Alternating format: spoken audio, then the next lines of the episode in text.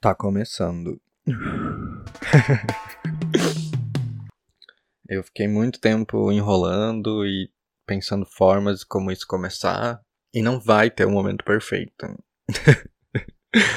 isso tem que começar.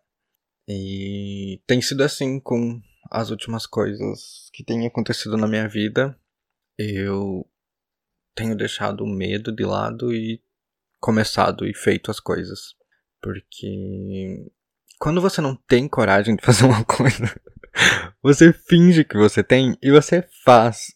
E depois que você faz, você vai se sentir muito bem, porque aí já tá feito. Pelo menos para mim, porque eu sou essa pessoa que não consegue conviver com a ideia de tá, e se eu fizesse isso? E se eu fizesse aquilo? Não, eu vou lá e faço, prefiro ir lá fazer, quebrar minha cara e aprender do que ficar uma vida sofrendo. Sabe? Você tá sofrendo por uma coisa que você nem fez e você fica parado no mesmo lugar. é ridículo. Não façam isso. Não faça isso. Eu digo isso para mim mesmo, diariamente. Não se permita ficar nesse lugar. Porque a vida é muito curta. A gente é efêmero, tudo é efêmero, a felicidade é efêmera, a tristeza é efêmera, tudo é efêmero. A nossa existência, a existência do próprio planeta, a existência do próprio universo. Não importa se é um grande ou um pequeno espaço de tempo, porque o tempo também é uma coisa meio que inventada, né? É muito complicado falar de tempo. Eu tava um documentário sobre isso. E tempo é uma coisa muito louca. Porque ele tá aí, ele tá acontecendo o tempo todo. Mas a gente que criou esse conceito de tempo, assim, de medir. A gente tem essa necessidade de medir as coisas. O corpo, biologicamente, ele já tem o, o seu próprio cronograma, né? As células, elas se renovam e tudo é muito alinhado num ciclo. E o humano foi lá e mediu esse ciclo, assim. Mas enfim, não é sobre isso que eu quero falar. hum, ai meu Beck apagou. Vamos ao fato de que dia 1 de dezembro eu vou começar uma nova jornada na minha vida. Que já começou. Já começou lá atrás, mas vai chegar no ápice, digamos assim. eu lembro que eu brincava com a minha mãe antes de eu vir pra cá, porque eu morava em Passo Fundo, morei sete anos lá, para quem caiu de paraquedas aqui, porque a internet tem isso, né? Isso pode acontecer. Eu morava numa outra cidade, morei sete anos lá e foi a cidade em que eu me tornei adulto, digamos assim. Mas um adulto cheio de cascas. E eu precisava muito sair de lá e eu saí foi uma das melhores coisas que eu podia ter feito para mim mesmo, que é não permanecer no lugar em que te faz mal. Não faça isso. Eu não faço mais isso comigo e eu gostaria que ninguém fizesse isso. Porque você não pode estar tá bem num lugar que te faz mal. Sabe? Como é que você vai ficar bem no lugar que te faz mal? É, é difícil, porque a nossa vida é, é definida pelas coisas que a gente coloca no nosso cotidiano, pelas paisagens que a gente quer ter na nossa vida e tudo mais, sabe? O tipo de pessoa que você quer perto de você, o tipo de atividades que você quer fazer, o que é que você precisa para ser feliz. Eu, Fernando, preciso de natureza, preciso de animais, preciso também me sentir sozinho nos lugares, mas sozinho da forma boa, sabe? Algumas pessoas têm medo de ficar sozinhas. E eu já fui essa pessoa que teve muito medo de ficar sozinha porque não suportava os próprios pensamentos ou se achava um chato do caralho. Mas isso é a minha versão, sabe? A sua versão pode ser outra. Você pode não gostar de ficar sozinho porque, sei lá, por N outros motivos. A gente, cada um tem a sua versão sobre tudo. E isso é muito doido também, porque, nossa, eu tô, tô indo por uma teia de aranha, né, gata? Mas eu prometo que eu vou voltar pro assunto principal. é que eu primeiro quero falar tudo. Mas tem isso. Uh, uma das coisas que eu percebi nessa minha jornada, vamos chamar assim, é que não importa o quão perto você esteja de outra pessoa. Uh, ou se essa pessoa é sua família, qualquer coisa. Seu amigo, melhor amigo. Não importa. Só você sabe o que você faz e o que você passa e o que você é. Entende? As pessoas elas podem ter ideia e criar uma imagem tua e elas vão ter a versão delas sobre quem é você, assim como você tem uma versão delas para ti, entende? Sabe? Mas só você sabe o que você fez e o que você passou. Só você teve lá por você, porque você é Deus. nós somos deuses de nós mesmos, sabe? A gente tem o poder de salvar a si mesmo. Uh, a gente tem que ter consciência disso. Eu acho que essa é a palavra. Eu me tornei uma pessoa muito mais consciente. E consciência, eu acho que tá além de você saber e ter noção das coisas, sabe? Ah, sei lá, você tem. Você sabe que a folha cai. Tá caindo uma folha agora. Acabou de cair uma folha da árvore que tem aqui na frente do meu quarto. Eu tô gravando isso num quarto que eu quis muito e que me fez muito feliz. E eu ainda tô feliz. De frente para um bambuzal que tem saguis. Que são lindos, mas que são uma praga. Olha que triste, eles são uma coisa mais fofa, mas eles são uma praga, porque eles comem os filhotes de gralha azul e das outras gralhas. Triste, né? Eles são uns demoninhos. Mas eles são muito fofos. Nossa, eles. Olha a mãozinha. Meu Deus, eu chorei esses dias vendo uns. Porque estavam muito perto. A gente tava almoçando e eles chegaram pertinho, assim. Demos frutinhas e eles pegaram com aquelas mãozinhas pequenininhas. Fofos, fofíssimos demais. Nossa, meu Deus. E esse foi o motivo pelo que eu quis alugar esse apartamento. E obrigado a todo mundo que teve envolvido. Para que eu conseguisse alugar esse lugar. Porque esse lugar me transformou. Eu cresci e vivi uh, coisas que eu nem sonhava que eu fosse viver. Eu, que eu fosse aprender tanto. E aprender sobre mim mesmo. Eu, eu me joguei nessa jornada conscientemente lá atrás. Eu lembro que teve um dia que eu postei uma foto da Gary, do Parque da Gary, porque era o lugar que eu ia com a Frida pra fumar meu beck e ficar lá com ela e tal. Que era um lugar que tinha ao menos umas árvores, sabe? Perto de casa. Lembro que eu falei, eu preciso de natureza. Vocês sabiam? Não, vocês não sabiam. Eu acho que só eu e o outro menino, que era o outro menino que fazia isso comigo. Não, mas depois eu comecei a fazer sozinho. Uh, e eu gaseava a aula, porque eu odiava ir pra escola. Não porque eu não gostasse de estudar, porque na vida adulta eu descobri que eu amo estudar e que eu amo aprender. Mas a escola era um lugar de bullying e sofrimento. Eu apanhava de todo mundo, eu apanhava até das meninas, gente. Mas tá, tá, tudo bem, né? Quer dizer, não tá tudo bem.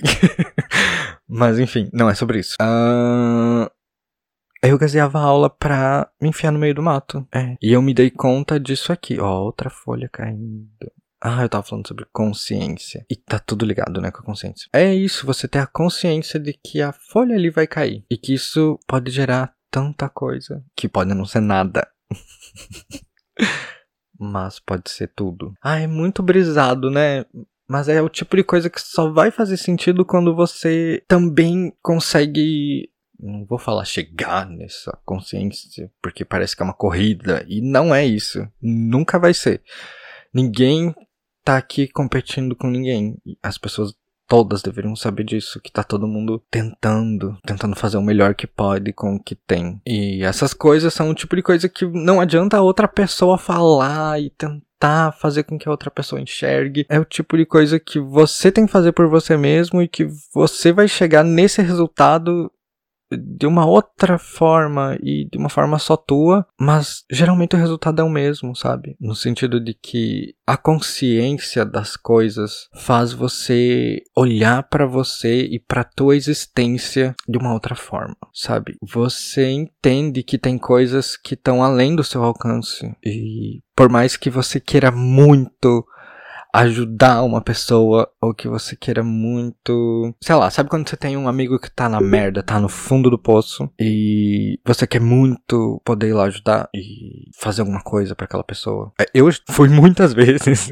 esse amigo no fundo do poço. E hoje eu entendo que sim, as pessoas que estão ao redor, elas podem te dar ferramentas e apoio, tudo mais, mas é você quem tem que tirar você de lá, sabe? É um exercício que você tem que fazer por você mesmo. Não tem nenhuma outra pessoa que vai fazer isso por você. E quando eu decidi mudar a minha vida, eu tava. Era uma catarse, sabe? É, foi um, um, um início, uma, uma faísca para tudo isso. Porque quando eu, eu tive a consciência de que eu tava no fundo do poço, numa depressão fodida do caralho, em que, e eu digo isso de forma muito adulta, eu realmente pensei em suicídio e pensei seriamente. E eu sou, e eu me conhecendo da forma que eu me conheço, eu sei que quando eu quero alguma coisa, eu sou o tipo de pessoa que vai dar tudo por aquilo. Então eu sabia que se eu quisesse de verdade morrer, eu ia fazer isso.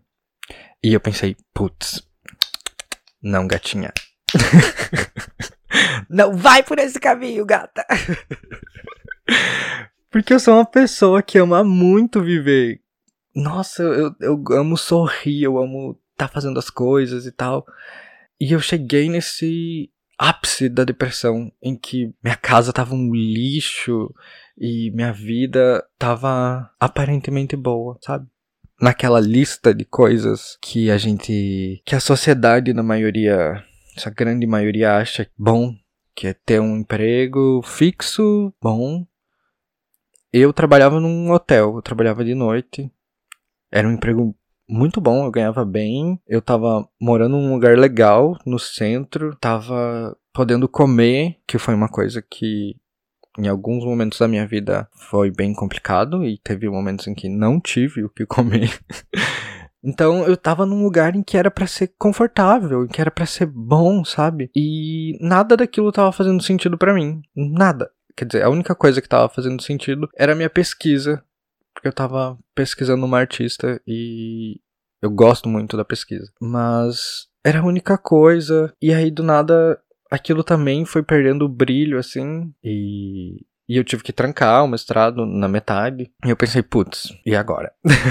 Ou eu mudava de vida totalmente. Eu pegava aquela mesa que tava a minha vida, assim, como um jogo, e eu virava ela e jogava ela para cima. Ou eu simplesmente desistia. E, como eu falei, eu conscientemente sabia que eu gostava muito de viver. E, e eu pensei, bom, esse é o tipo de coisa que só eu posso fazer por eu mesmo. E eu fiquei com muito medo. muito medo. Eu pensei, meu Deus, o que é que eu tô fazendo? eu cheguei no meu trabalho e eu falei, ó, eu quero ir embora, porque. Por que eu quero ir embora? Porque não tô. Eu ainda falei que eu tava. Não era nada com o lugar e que era uma coisa comigo. Eles foram uns queridos. Eles me demitiram, né? Então eu tive direito ao seguro-desemprego. E eu pensei, bom, com o seguro-desemprego eu tenho seis meses para mim poder descobrir quem é essa pessoa e o que é que vem aí. Aí comecei a listar lugares, porque eu poderia ir para qualquer lugar. E eu conheci a Barra da Lagoa. Eu nunca tinha pisado em Florianópolis. Inclusive, não gostava. Tipo, não tinha a menor vontade de conhecer a idada, mas é porque eu tinha uma outra visão e uma visão que realmente existe aqui, sabe? De um mundo fútil e de pessoas fúteis e muitas drogas, festas, relações vazias e pessoas vazias.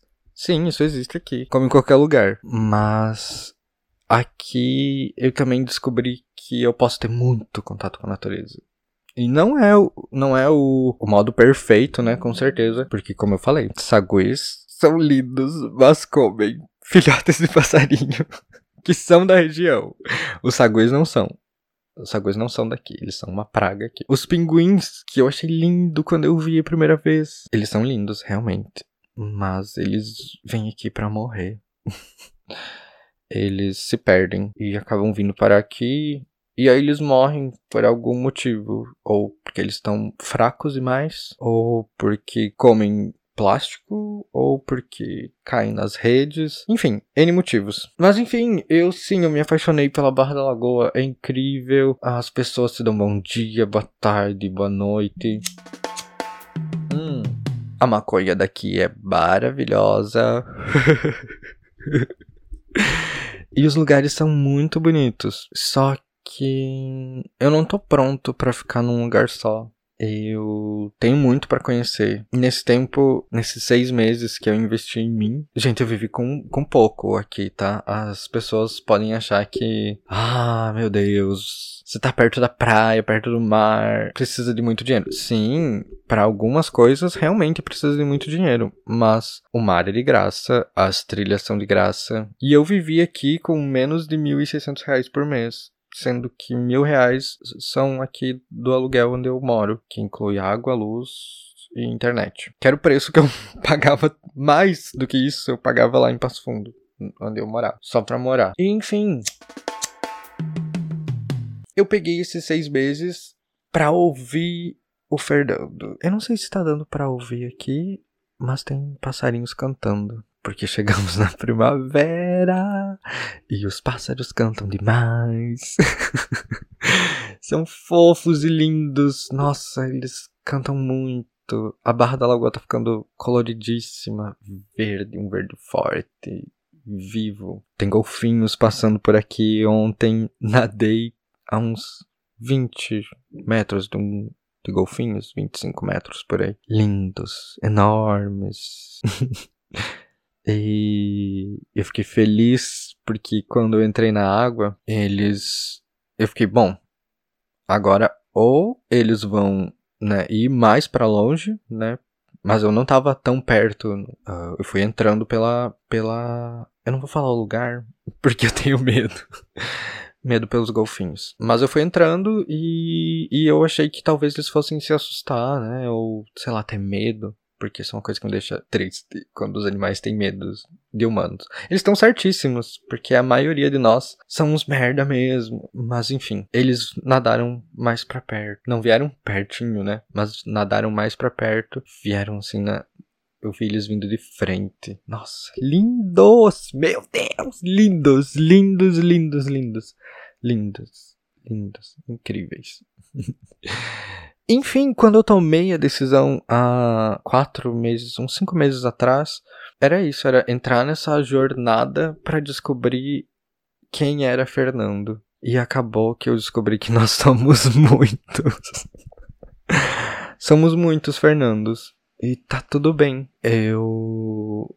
Eu acho que agora que eu sei disso, que eu aceito tudo que eu sou, que eu aceito tudo que eu posso fazer, e eu me sinto muito mais feliz, sabe? Eu, eu sempre tentei. Nossa, tá dando um ventaval aqui, gata. Esses bambus estão lá no chão. Nossa. Ah, esse bambuzal aqui da frente, pelo que me falaram, eu não vou falar que é certeza, viu? Porque muita informação desencontrada. Mas pessoas me falaram que algumas pessoas há uns anos atrás uh, acreditavam, e tem pessoas que ainda acreditam, que esse bambuzal era uma fazenda de saci. Ai, que amor. Ai, gente, que fofinho, né? Nossa. Fazenda de saci. E faz todo sentido, porque quando vem o vento forte, gata, isso aqui, olha, gira pra tudo quanto é lado. Mas. e o vento nem precisa ser tão forte. Porque, por exemplo, agora a árvore tá ali, plena, mexendo bem pouquinho. O bambu tá lá. Blá, blá, blá, blá, blá. Parece. Parece uma peruca de drag queen batendo cabelo. Vocês já foram em show de drag que bate cabelo? Menina, aquilo voa pra tudo quanto é lado. enfim, tá vendo? Eu aceitei que eu sou tudo isso. Que eu sou uma pessoa que pode falar de natureza, que pode falar de drag queen, de coisas pop, de coisas fúteis e também conhecer muita coisa e também aprender muito com todo mundo, sabe? Não deixar para aprender só na academia ou na academia que eu digo é faculdades, universidades e escolas. Sim, se aprende muita coisa lá, mas você aprende muita coisa com todo mundo. Isso é muito bom quando você consegue fazer essas trocas, sabe? Uh, eu lembro que eu falei também para minha mãe que quando eu cheguei aqui, eu tinha me conectado muito com a criança que eu era. E eu achei isso muito bonito, porque eu realmente me reconectei. Ui, eu realmente me reconectei com, com a pessoa que eu era antes de todos os traumas e de todas as coisas ruins que aconteceram. Eu consegui revisitar esses lugares com amor, com tempo, com carinho e tirar das pessoas e das situações que me traumatizaram esse poder, digamos assim, de definir quem eu era, sabe? Eu eu dei amor para mim e foi lindo fazer isso pela primeira vez na minha vida.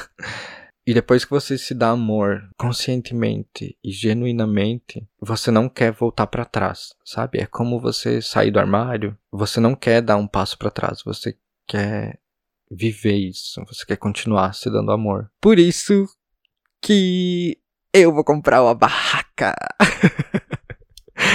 e aí eu vou poder ir para qualquer lugar. E eu falava pra minha mãe antes de vir pra cá, falava, mãe, se tudo der errado, eu compro uma barraca.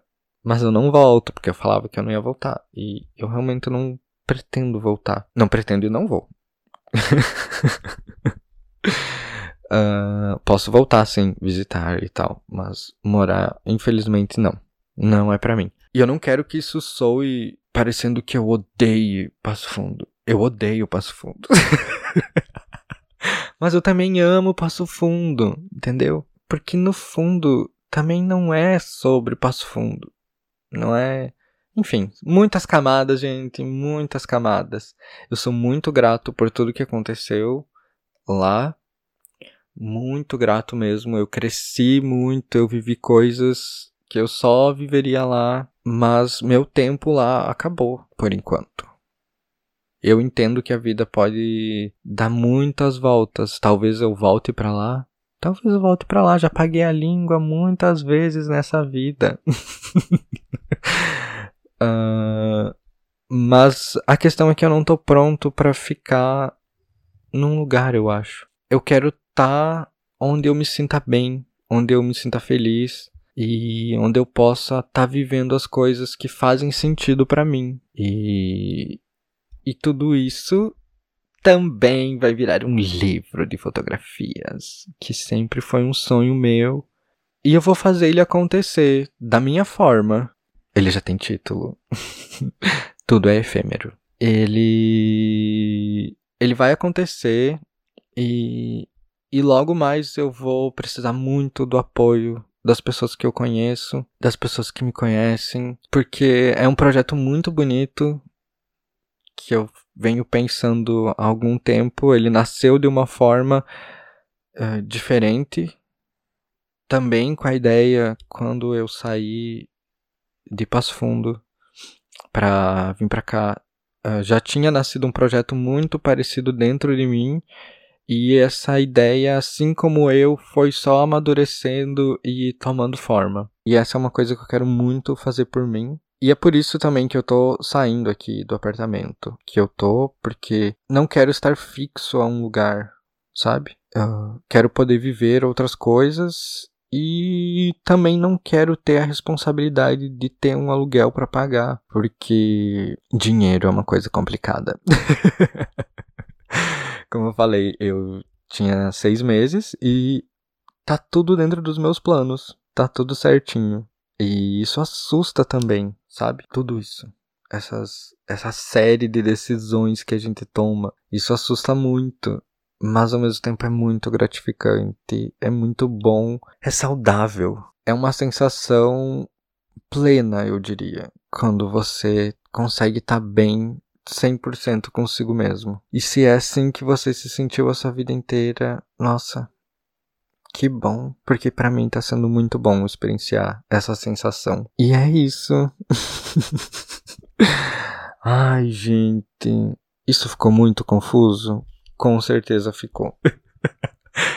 Essa é a vida. Aceita, gay. Aceita. Essa é a vida. E esse é meu podcast.